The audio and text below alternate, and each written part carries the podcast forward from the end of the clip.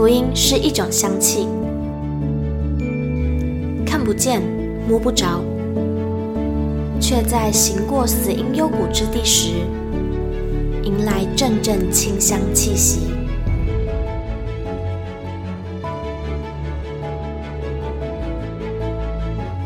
愿北纬二十三度的我们，一同写下的故事，化作世界的反击。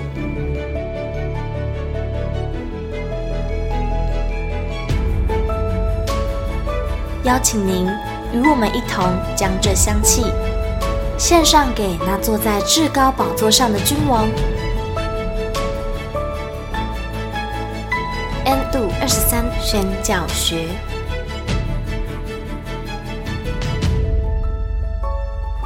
Hello，欢迎来到 N 度二十三宣教学，我是玉清。今天呢，要来分享一篇在呃基督教论坛报访问鲁马夫牧师的一篇新闻。那为什么想要分享呢？因为我觉得好像应该要一集，就是从头到尾完整的讲述鲁马夫牧师是如何回应呼召，然后还有他小时候的背景啊，然后。对，就是这样子的故事。我觉得对于，嗯，一个人为什么要选择去宣教，我相信一定会有很多人有这样子的疑问，而且也很需要真实的呃回馈跟解答吧。因为有时候在教会，我们也很常会讲宣教，但是当我们真的站出去，愿意回应呼召的时候，我们常会问，嗯，那下一步嘞？我们该何去何从？我们该如何装备自己？那所以接下来就是想要跟大家分享这一篇的新闻，就是希望帮助所有有负担的人，我们可以开始预备自己，然后真的相信，只要我们往前走，神就会带领我们。好的，那我们接下来就一起来聆听这篇文章：原力崛起，花莲布农族宣教士鲁马夫达玛毕玛翻山越岭，向被世界遗忘的少数民族传福音。啊，非常的长。好，那我们一起来听文章吧。出生花莲深山布农族马远部落的鲁马夫达玛毕玛，从小在贫困家庭下长大，曾经历一段刻苦的童年，每天至少要走六个小时才能到山下上学，每天放学后要放牛、喂鸡或砍草、打零工。完成一切工作之后，才能把握剩余的时间读书。因着原住民的身份，在学校常被欺负或受到异样眼光，但他并没有因此自我放弃，反而更勤奋读书，在校成绩相当优异。当时，鲁马夫常用这句话：“今日你笑我，明日谁笑谁”，提醒自己更要努力读书，出人头地。闯出一番作为。鲁马夫说：“从小跟着父母亲去教会，奠基良好的信仰基础，知道自己一生要紧紧依靠上帝。国三要升高中的时候，因家中发生变故，父亲反对他继续升学，认为工作赚钱比较实际。他不顾父亲反对，偷跑下山去参加联考。高中时期。”他一边半工半读打工赚取学费，曾经历一段迷失自我的日子。因朋友介绍，跟在黑道大哥身边帮忙维事，有一次身受重伤，差点失去性命。后来他离开黑道环境，继续进修读书。每当觉得辛苦难熬的时候，都会跟上帝祷告，信仰成为他继续向前的动力。心中也不时想起母亲曾经对他说过的话：“坚持到底，忘记背后，努力面前。仰望天空，蓝天白云一定会出现。”长大之后，鲁马夫努力读书，一路读到博士，同时拥有建筑学与民族学的专业，甚至荣获国家青年奖章的肯定。二零零三年。鲁马夫进入中研院民族研究所工作，经常去到中国边境调查研究少数民族语言文化。攻读博士期间，他发现当地少数民族与台湾原住民早期光景相当接近，虽然发表一篇又一篇学术期刊，却帮助不了这些少数民族。撰写博士论文那一年，鲁玛夫经历了一场大病，中风入院，半身不遂，在性命垂危之际被上帝拯救回来。经历重生之后，他决定将自己的一生奉献给上帝，放下一切名利及学术成就，投入少数民族宣教工作。去到这群被世界遗忘的少数民族中，传扬上帝的福音。面对人生方向重大转折，在妻子的体谅与支持之下，即便再辛苦、再危险，他仍义无反顾，坚持做下去。鲁马夫说：“早期西方宣教士把福音传给台湾的原住民，在部落中撒下福音的种子。”让原住民能够领受救恩、蒙受祝福。为了还福音的债，我们也应当把福音传给海外边境偏远山区的少数民族。过去十多年来，鲁马夫冒着生命危险，翻山越岭，深入中缅边境偏远部落，与这些少数民族生活在一起，建立信任关系之后，再把福音传给他们。这些年来，他在中缅边境装备门训一百二十六位童工，训练他们成为耶稣的门徒，兴起各族群属灵领袖，鼓励他们带着宣教使命向本地族人传福音，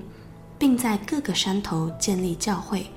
希望更进一步把福音传到印度、不丹、尼泊尔及巴基斯坦等国边境的少数民族当中。鲁玛夫说。福音要传回耶路撒冷，需要一棒接着一棒传下去。近年来，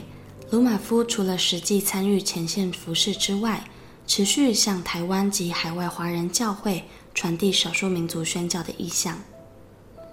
我的羊在诸山间，在各高岗上流离，在全地上分散，无人去寻，无人去找。他引用以西结书三十四章六节提到：“万族万民都是上帝失丧的羊群，希望唤醒台湾及世界华人教会，看重这些未得之名的灵魂，顾念海外边境少数民族的需要，一起透过祷告、奉献与行动参与其中。无论是前方打仗与后方看守兵器，都同得奖赏。”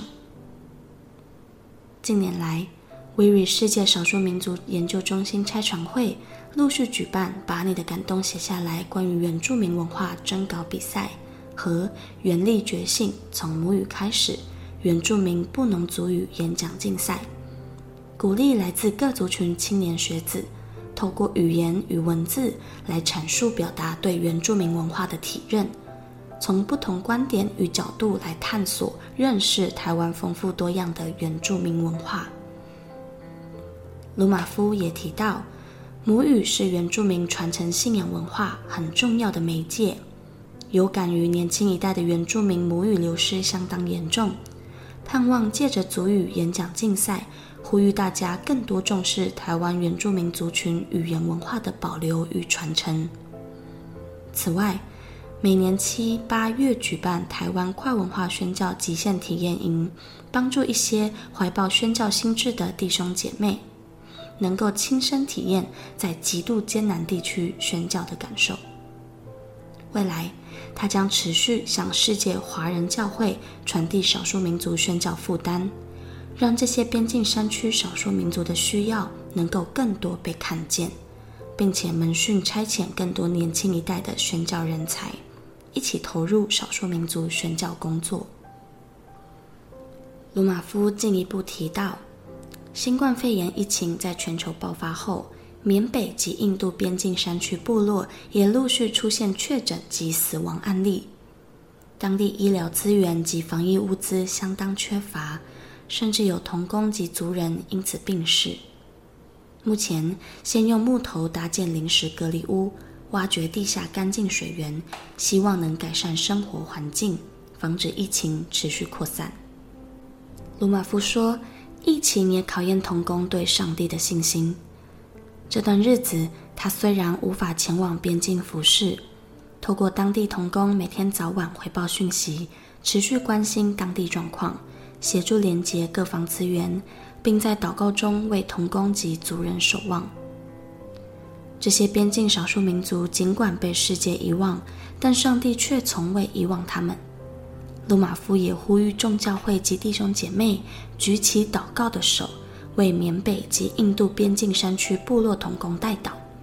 为边境少数民族及孤儿寡妇代求，希望当地疫情能缓和下来，早日恢复正常生活。我们不可忘记要还福音的债，鲁马夫表示。八月一日是国定的原住民族日，这一天是纪念早期西方宣教士把福音传给台湾原住民的日子，是纪念上帝怜悯施恩的日子，也是原住民重新与神立约的日子。当初我们如何得着福音的好处，如今也要把福音传给那些还未听见福音的少数民族及未得之民。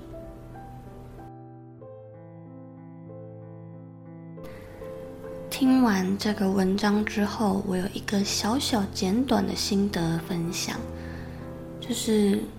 嗯，为与少数民族拆船在做的，的确就是向少数民族传福音。那近日有许多的宣教都在提倡要去，嗯，向穆斯林传福音嘛。那这当然非常非常的重要，而且非常的急迫。嗯，但我觉得。嗯，少数民族他们本身就已经是少数民族，就是数量可能没有那么多。那再加上近年这种也不是近年，就是这几十年的全球变化，让他们变得不只是人数上面的弱势，而是社经地位上面是十分非常的被排挤、被边缘。那一开始西方宣教士他们来到台湾的时候，其实。在高山上的布农族，或者是其他的原住民族，在那时候的世界眼里，应该就跟现在的少数民族是一样的，一样的被排挤，一样的觉得哇，怎么还有人这么原始哦？但那时候原始应该跟现在少数民族的原始又不太一样了。但就是我觉得就，就就感觉到神的心意是，不论我们在这个世界。多么的被排挤，多么的被边缘，神都不会忘记我们，所以他才呼召了鲁玛夫牧师，到了少数民族边境去向他们传福音。那，嗯，鲁玛夫牧师已经去了，而且去了非常多年，也在那边做了非常非常非常多的贡献，但是在台湾却好像很少人知道这样子的服事。或者是很少人会去留意到，哇，原来还有少数民族这个族群需要被被关怀到，还有他们也需要福音。那就希望我们可以透过这个文章，以及我们机构一直在做的事情，鼓励所有的弟兄姐妹。若你真的听到了这篇文章，我们一起花一分钟的时间来为少数民族祷告。好，那就节目的最后为大家来做一个。祝福的祷告，亲爱的天父，我们来到你的面前，谢谢你透过鲁玛夫牧师与你之间的关系，他回应你呼召的故事，让我们明白，原来回应神是如此的荣耀，是如此的如此的特别。主，我们明白回应呼召会有许多的困难，许多的拦阻，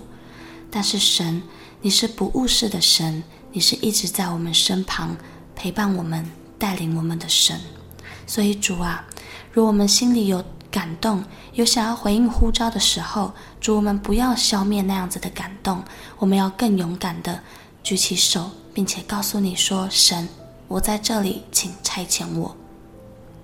主啊，特别为着少数民族向你献上祷告。